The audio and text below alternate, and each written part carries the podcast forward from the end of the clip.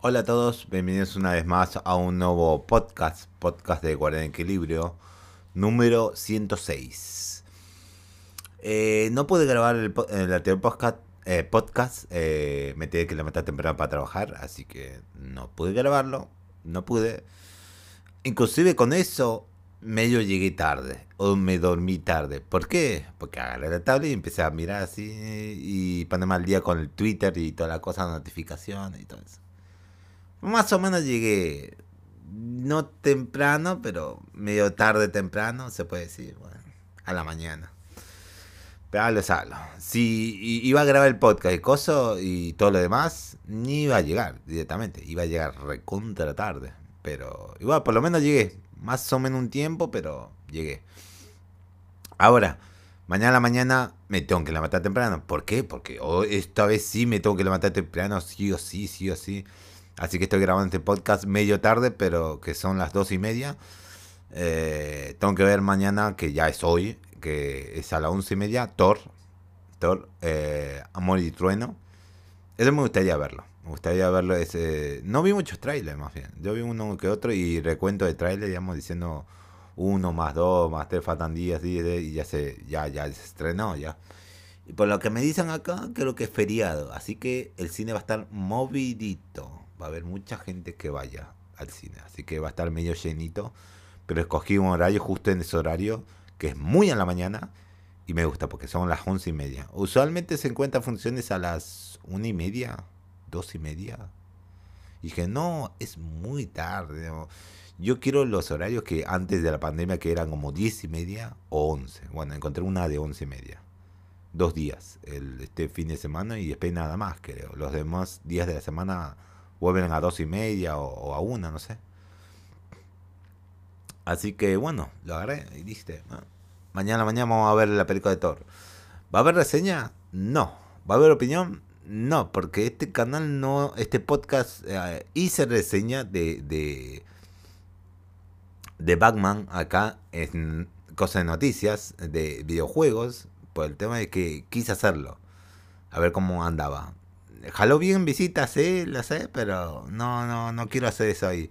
Y no me haría un podcast nomás para opinar de películas, porque no me vería muchas películas, no me vería. No me miraría muchas películas. Bueno, después de esta introducción larga, que casi son como dos minutos y medio, eh, empecemos el podcast.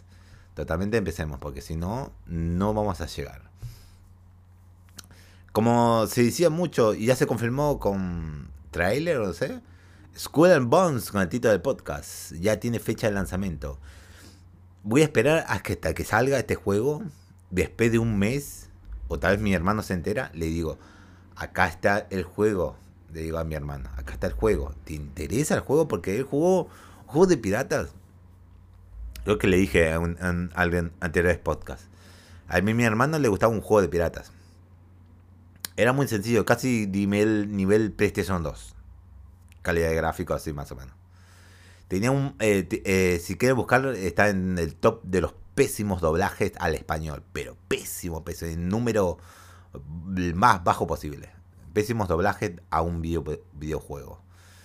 Y bueno, se bugueaba en el último nivel y él perdió, eh, probó como cinco versiones y ninguno resultó, así que bueno, lo olvidó. Pero este Skull Bones es sí o sí es uno que, es de la nueva generación. De, se puede ver que es muy buen de. Bueno, actual, digamos, actual generación no creo. Creo que nivel PlayStation 4, de esa generación. De Play 5 no le veo tanto, pero tal vez sí, no lo sé. Hay que ver cómo, cómo le da de feedback a, o actualizaciones o DLCs eh, eh, Ubisoft. Eso dependerá de ellos directamente. Así que empecemos. Eh, después de múltiples retrasos, sí, bastante, como son como 5 años. Fueron 5 años. Es como decir, eh, estamos haciendo este juego, eh, no empezamos nada. Pues vamos a empezar, eh, estamos en, ya vamos a empezar la preproducción y, y vamos a hacer el juego. Un año o año y medio poniéndole preproducción y ya en cuatro años ya lo terminaron. Pero no fue así la cosa. Sí estaba avanzado el tema, pero se tuvo que reiniciar varias veces o estuvo en el limbo varias veces y podemos sacarlo a flote. Eh, esto hay que agradecer a, Ubisoft, que lo logró. Lo logró, lo logró. Bueno, ah, no lo voy a querer hasta que no salga el 8 de noviembre. No lo voy a querer. Y a ver cómo es el desempeño, cómo juega. Es, este juego de barcos, no hay, no hay ningún juego de barcos. Hay free to play, pero de barcos navales, pero este nivel es muy complicado. Eh, va a ser interesante ver, es un juego único en su tipo más bien. No único, me amo, digamos que único en su generación. ¿sí? No, no hay muchos juegos así. ¿Cuántos juegos de barcos salen de algo así? Pero casi un nivel triple A, no doble A, pero triple A. Ninguno. Casi ninguno, casi ninguno. ninguno. Eh, después de múltiples retrasos, un periodo de desarrollo bastante complicado y supuestos reinicios, Skull and Bones por fin está listo para llegar a nuestras manos este mismo año. Durante una presentación que se llevó a cabo el día de hoy, que es casi el jueves o miércoles a la noche, no lo sé, eh, se reveló que este título estará disponible en consolas y PC el próximo mes de noviembre. A mí no me emociona tanto el juego. Yo tengo que verlo gameplays así de algunos que otros conocidos jugándolo y voy a ver si dice, está bueno el juego. Está bueno. Y veremos, veremos. Con gameplays ahí, si le, pego, no sé, veremos. Para ser exacto, eh, School of Bones, el juego eh, como servicio, obviamente iba a ser el servicio de Ubisoft, con una temática de piratas, por fin estará en nuestro alcance el próximo 8 de noviembre de 2022 en la pasada generación de consolas y la actual generación de consolas y PC. Obvio que no va a estar en Switch. Obvio que no va a estar en Switch. Si es, eh, así es, un día antes de God No, ¿en serio? ¿De God of War Ragnarok? Ya, ya se acabó todo, chicos. Ya se acabó todo. Le va a comer las ventas. El, juego va a ser lo, menos comprado. Pero pucha, es el peor horario, eh, eh, fecha que le hayan puesto Ubisoft. El la peor fecha. Espero que sean como Nintendo, porque Nintendo sabe y muevan el calendario. Dios mío, muevan el calendario. No sean estúpidos, muevan el calendario. School of Bonds nadie lo va a comprar. Todos van a gastar el dinero en, God of War, Ragnarok, totalmente. Muévenlo, muévenlo, muévanlo, muévanlo, no lo dejen. Por suerte, School of Bones no es exclusivo. Mm, bueno, se va a comer las ventas de la versión de Play 4 y y Play 5 directamente.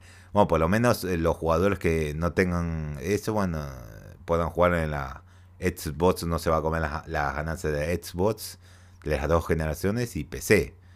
Porque God of War Ragnarok es exclusivo de PlayStation 4 y PlayStation 5. Pero igual no sé si jugadores de, que tengan las otras consolas eh, y PC vayan a comprar este juego, no sé. Pero es muy interesante, claro. Pero todos están atentos a God of War directamente a tirarle hate o mirarlo como es de grandioso que es el juego o, o, cómo hacer jugarlo mirándolo YouTube, más bien. Y después se olvidan, tal vez, no sé, y, y presta atención a este juego. Va a ser interesante este juego, muy interesante. Me vi el gameplay, me vi el gameplay. Hubo un gameplay, casi como 7 minutos, 10 minutos. Tiene muchas cosas, tiene muchas cosas, sí, sí, sí. Y está como como a mi hermano le gustaría, porque el, los juegos eh, de PlayStation 2, más o menos, eh, esto lo mejora al mil por ciento directamente. Eh, todas las trampas de amortiguar los golpes al barco, asaltar el barco, lanzar arpones así, disparo de arpones, todo, casi todo. El lanzallamas también, lanzallamas también, increíble. esa, eso lo aprendí de Edge of Empire del 2. Que hay barcos que tienen lanzallamas directamente, más dragones más bien. Eh, está interesante, está muy interesante el barco, eh, está muy interesante el juego. Junto a esto, y como se especulaba, el trabajo de Ubisoft Singapur será un juego como servicio, directamente, obvio que va a ser como servicio, le da competencia a Seed, eh, of Thief, más bien, el juego de Rare le va a dar competencia, porque este seguramente no necesitará como muchos jugadores para que muevan el barco. Serás vos solo un barco para cada jugador directamente, creo pensar eso. eh, del cual tratará de ofrecer una experiencia con lo suficiente contenido para atrapar a todos los jugadores durante un largo periodo de tiempo. Sí, directamente sí. Voy a, voy a decirle a mi hermano a ver si, si, quiere comprar y, o si es que llega a poder correr el juego. No lo sé. Espero que sí. Espero que lo pueda comprar y, le interese el juego. Está interesante. Y no terminar como Marvel Avenger. Y sí, no creo que termine como Marvel Avenger. No, creo que termine. Ese juego debió ser de un solo jugador, no debió salir eh, juego de servicio. No le daba. Y bueno, repiten la fecha y no, nada, nada que, no. Sí, sí, nada más, nada más, nada más. Bueno, pasamos a la siguiente noticia. Tetsuya Nomura revela más datos acerca de, los proyectos de Final Fantasy VII. Aparte de lo que mostraron, ¿hay más? Sé que hay la, tercera parte, falta. Cuando salga la segunda parte, seguramente un poco después ya van a mostrar algo de la tercera parte. No sé, un nombre, no lo sé. Pero hay más. Aparte de, Crisis Core Remaster. Que no me parece un remaster eso. Parece un remake, pero bueno, es un remaster. ¿Hay más? Del universo de Final Fantasy VII. Sé que hay un, videojuego de Vincent, pero no, pero no creo que lo agarren y lo convierta, pero veremos. En una entrevista reciente revelaron que Square Enix no tenía planes de rehacer Dears of Cerberus, el de juego de de cosas de Vincent, no. Before Crisis y Before Crisis. ¿Cuál es ese Before Crisis? Eh... Ah, ese está interesante, ese Before Crisis. Ese el crisis hubiese estado muy interesante en verlo. Directamente, muy interesante. No sé si el gameplay es como...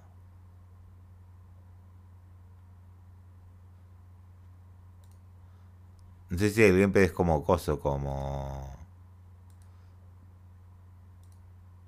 Sí, EO es muy antiguo. ¿eh? Ya lo estoy viendo acá.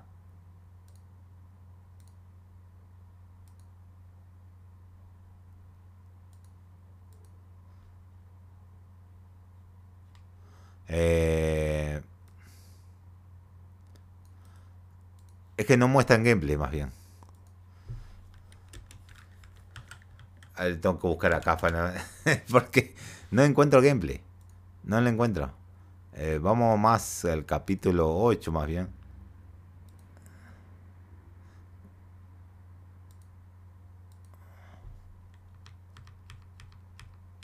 ¿Es estático? No, no es estático.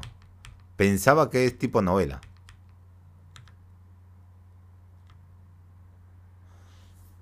Acá, a ver.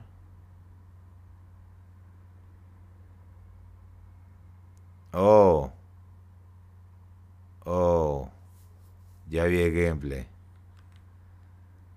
Pero... Está interesante por los personajes y toda la historia en sí. Pero el gameplay, debo decirlo, es casi nivel celular el gameplay. En serio, ¿eh?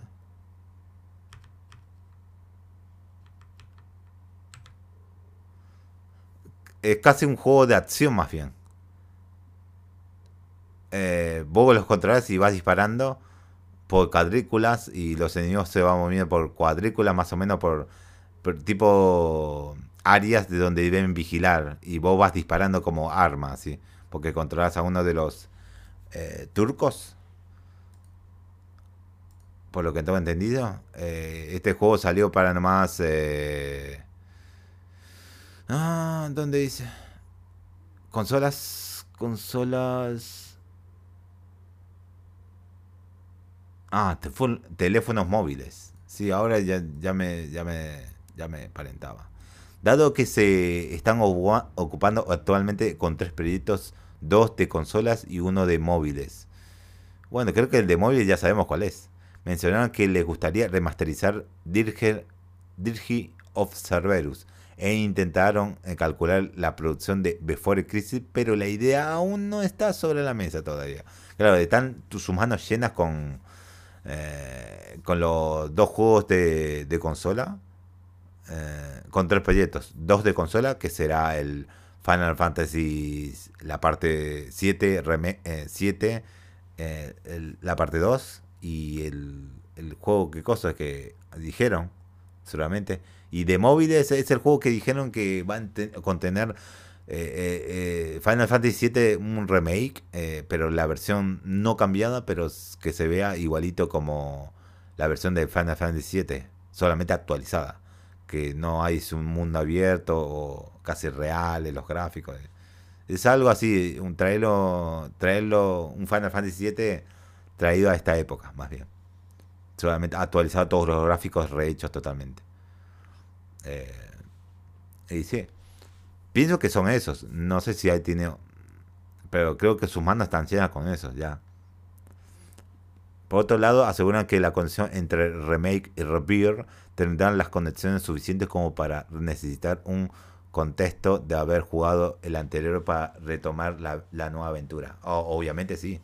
Eso sí, algunos acontecimientos van a seguir cambiando respecto a la versión original. Totalmente, porque son remake decisión que ya se había visto desde que Remake fue lanzado en el 2020. Ya van casi dos añitos de eso. Por último, mencionaron que nunca afirmar, afirmaron cuántas partes iba a tener el regreso debido a que si ni siquiera ellos estaban conscientes de eso. Pero al final optaron que sería necesaria una trilogía en lugar de solo dos partes. Como está haciendo God of War más bien. Eh, muchos pensaron que iba a ser una trilogía, pero Corey Barlow dijo que iba a ser demasiado tiempo hacer una, una trilogía, aunque a mí me gustaría una trilogía. Tenés que abarcar bien los datos de la historia del, de la historia. No pues hoy en películas es muy difícil comprimir todo un, contenido enorme en tan solo dos partes. Eh, El Señor de los Anillos fueron tres películas y con mucha larga duración no puedes haberlo hecho de una película y medio que no alcanzaba tanto o iba a tardar mucho tiempo y sacar una segunda pero con mucha más duración. Se ve muy difícil que lo logren. Lo veremos en God of War más bien. Pero bueno, Square Enix o todo sí, tres partes. Y está bien, está bien. El juego original fueron tres discos. Así que era lógico en sí. Era muy lógico hacerlo en tres partes directamente. Muy grandes, claro, muy grandes. Eh, a esto le agregaron que Zack estaría presente en alguna parte del segmento del juego, sí, asegurando que va a cumplir un papel fundamental en la historia, directamente. Toda la historia ya condensarla en todo el gran juego de las tres partes. ¿sí? Recuerde que eh, Final Fantasy VII Rebirth llegará a PlayStation 5 en invierno de 2023. Pasamos a la siguiente noticia. CEO de Blizzard defiende las microtransacciones de Diablo Immortal. Obviamente, debo defender mi dinero. Ese juego genera mi dinero. Obviamente lo tengo que defender a uñas y espadas. Uñas, dientes y espadas, obviamente. Esa cosa genera mi dinero. A la empresa, directamente, que lo voy a defender. No soy fan de lo. Del, no soy fanático de los juegos. O soy eh, alguien que le gusta la fanaticada. O soy eh, fan. Eh, otra, ¿Qué otra cosa? claro que necesitan ganar dinero. Son una empresa y el CEO de Blizzard, que es Bobby Kotick, desea defender que necesitamos platita. Obviamente. Obviamente. Eh, una nueva entrevista a Los Ángeles, eh, Ángeles Time, Mike eh, Ibarra defendió. Ah, el Mike, el otro.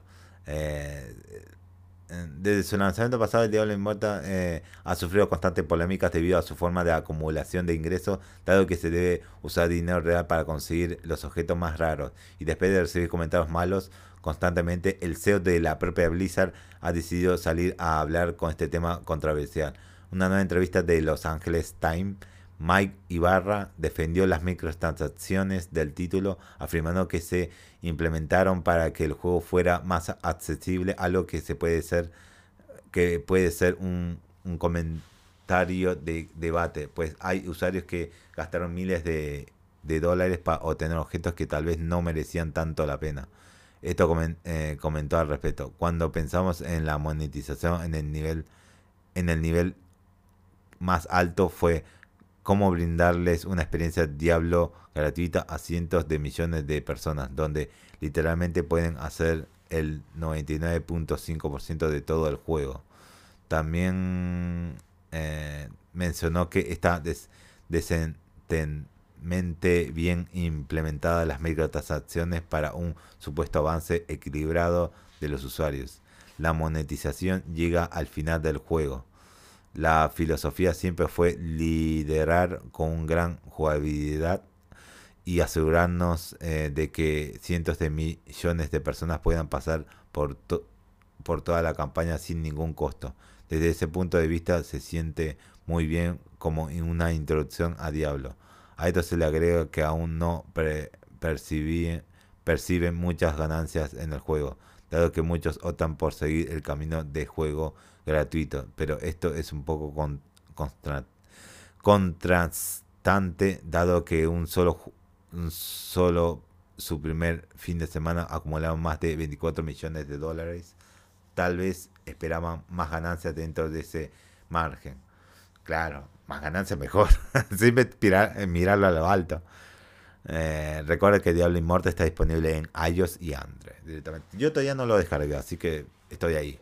Estoy con mis juegos que apenas puedo abrirlos porque no tengo tiempo, así que estoy ahí. Pasamos a la siguiente noticia. La edición especial de God of War Ragnarok ya tiene fecha de preventa en Latinoamérica. ¿En serio en Latinoamérica? Bueno, en México. La comunidad de PlayStation se encuentra eh, de fiesta por una razón específica, pues hace poco tiempo se anunció forma oficial la fecha de lanzamiento de tal esperado God of War Ragnarok, pero eso no es todo, dado que se dieron a conocer las diferentes ediciones de colección que ahora Sony ha revelado cuándo se podrán adquirir en preventa. Según el comunicado de PlayStation, a partir del 15 de julio, directamente, a las 11 a.m. Eh, horario Costa Rica, Guatemala y El Salvador, y 12 p.m. Colombia, Perú, Panamá, Ecuador.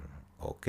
Empezará la preventa de las distintas ediciones que estarán disponibles en la región. No se ha mencionado específicamente a México, pero es muy probable que tenga la misma fecha y horario. Estas son las siguientes, la edición estándar, ya discutimos, la edición coleccionista y la edición digital deluxe. Eh, vale la pena, sí, sí, esta, estas son. Vale la pena mencionar que cualquier versión incluirá un código para, ah, para bonos de preventa, entre ellos eh, trajes y armas adicionales. Bueno, esto es más sencillo porque se, se confirmó la, fecha y creo que le había dicho la fecha antes, cuando estaba hablando de estas noticias. No lo sé. Pasamos a la siguiente noticia, así, rápido, rápido, rápido, rápido. Eh, que es de. Eh, revela nuevo gameplay de Gollum, eh, Lord of the Ring Gollum.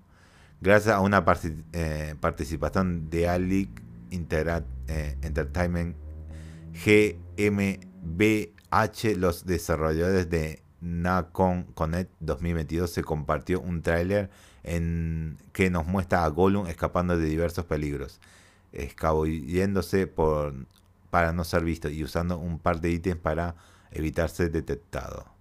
A diferencia de otros títulos de la serie, El Señor de los Anillos Gollum es un juego de sigilo en donde tenemos que hacer uso de las habilidades de, las habilidades de Smigol para atravesar diferentes locaciones de la Tierra Media sin ser visto junto a esto y como seguramente ya lo notaron veremos algunas caras conocidas como la de Gandalf eh, y todo lo demás y que va el, el Señor de los Anillos eh, Gollum está disponible en la pasada y actual generación de consolas Nintendo Switch y PC el primero de septiembre. Eh, el trailer no es tan largo, casi son eh, un minuto y 21, así que vamos a hacerlo hiper rápido. Se ve roquitas, eh, Gollum ahí paseando en la Tierra Media, evitando a los orcos, evitando a los ogros grandes, a la araña, escalando, evitando y la cara de. Y la, la cara de Gandalf, que es. Sabar. Eso lo criticaron en eh, el resumen de 3D Juegos Latam. Que ahora se llama 3D Juegos Latam. lo criticaban porque se ve su barba como plateada, así nomás. Muy rara la gráfica. Sí, se ve horrible el juego, hay que decirlo, se ve horrible. Le dieron mucho al sigilo directamente y a la atmósfera de los, los escenarios y nada más. A lo, a lo otro, muy descuidado todo. Ah, la mía. Bueno, ahí se termina. No es la gran cosa más bien. Se mostraron a los a los jinetes con los espectros más bien, esos. Los cuatro espectros, se parece. Y a una elfa y, a Gandalf ahí, nada más. Bueno. Pero hay que decirlo, Gollum se ve muy feo. Eh, igual en sí, eh, en sí, en realidad sí también se ve feo, obviamente. Pero bueno, es un juego de sigilo. Hay que decir que es un juego de sigilo. Directamente. Eh, pasamos a la siguiente noticia. Ya hay fecha para la llegada de Chapulín Colorado en Fall Guys. Debo jugar este juego. Debo, debo jugar eh, el Fall Guys. No sé cuándo, pero tengo que jugarlo. Eh, este especial viene separado en dos partes, la parte superior e inferior, y lo mejor que lleva consigo el icónico chipote chillón para hacerle compañía en las batallas más rudas para ganar la corona. Pero eso no es todo, dado que también se podrá adquirir el gesto de que no pana el cúnico ah, y debe eh, comprarse de manera individual en la skin. Vale la pena mencionar que el traje estará disponible por tiempo limitado, concretamente de 9, del 9 al 13 de julio, por lo que hay que darse prisa para conseguirlo. Eh, también hay una, una manera de ganarse las, eh, las skins del champolín colorado. Esto es mediante una dinámica que implica crear una historia de los frijoles usando este atuendo de super superhéroe mexicano. Hay que imprimirlo en una hoja para posteriormente llevar a la cima de la creatividad y con esto llevarse la experiencia de usar el, al personaje dentro del juego. Ok, aquí puedes conocer la base del concurso, debe ser. Por su parte, eh, quien desee ver el skin eh, en acción puede consultar la transmisión que se llevará a cabo el, eh, a cabo el streamer conocido como el Dead, quien organizó un torneo del videojuego el 11 de julio. Ah, ok. Está bien, está bien. Muy bueno, muy bueno el skin del Chapulín Colorado. Muy bueno, acá se ve por lo menos las imágenes. Eh, pasamos a la siguiente y última noticia. Que esto debí ponerlo porque me valió la, eh, valió la pena, valió la pena. Se anuncia la edición física de Psychonauts 2 y este de Ciudad Champiñón. Eh, uno de los alcaldes de Ciudad Champiñón debe estar muy feliz porque va a salir la edición física de Psychonauts 2. Eh, recordemos que Psychonauts 2 llegó al mercado en agosto de 2021, uff, hace mucho, pero lo hizo de una forma eh, completamente digital, dejando a los fans con un vacío, en, sus corazones. Afortunadamente el día de hoy se, se reveló una edición física, eh, estará a la venta a partir del próximo 27 de septiembre. Esto incluye 6 tarjetas de arte, funda lenticular, 6 pegatinas, código para descargar materiales inéditos, portada reversible. De la caja de Psychonauts 2, directamente. Muy bueno. Sin em Oh, mira vos. Sin embargo, si esto no es suficiente para ti, AIM, 8 bit ha anunciado una edición de colección a un precio de mil eh, pónganle 130 dólares. También para PlayStation 4 y Xbox.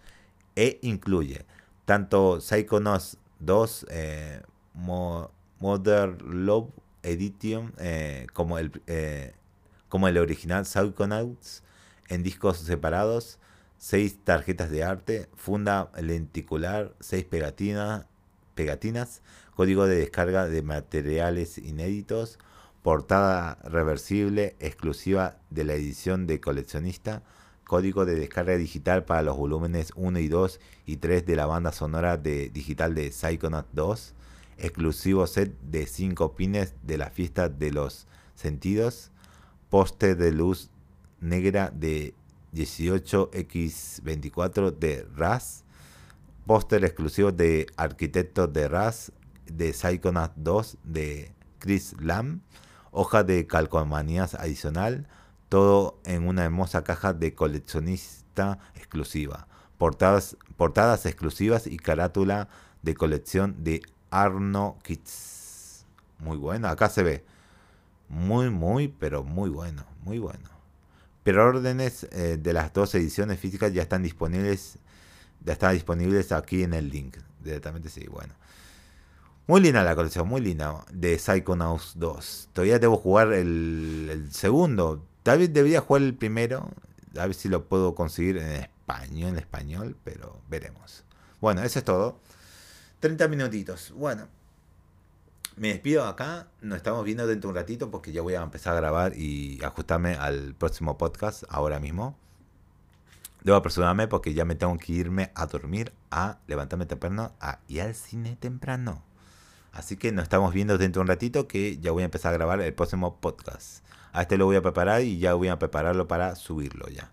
Subirlo sí, va a ser fácil. Ya esperar a que se suba y editarlo y todo eso. Mientras tanto ya voy a hacerme para ver qué noticias hay este viernes. Veremos qué noticias. Ahí creo que hay bastante, pero espero que no, porque voy a tardar bastante en, hablarlas todas en, en, el podcast. Así que no se muevan de ahí. Ya pronto el próximo podcast del viernes. Este es del jueves, así que nos vemos.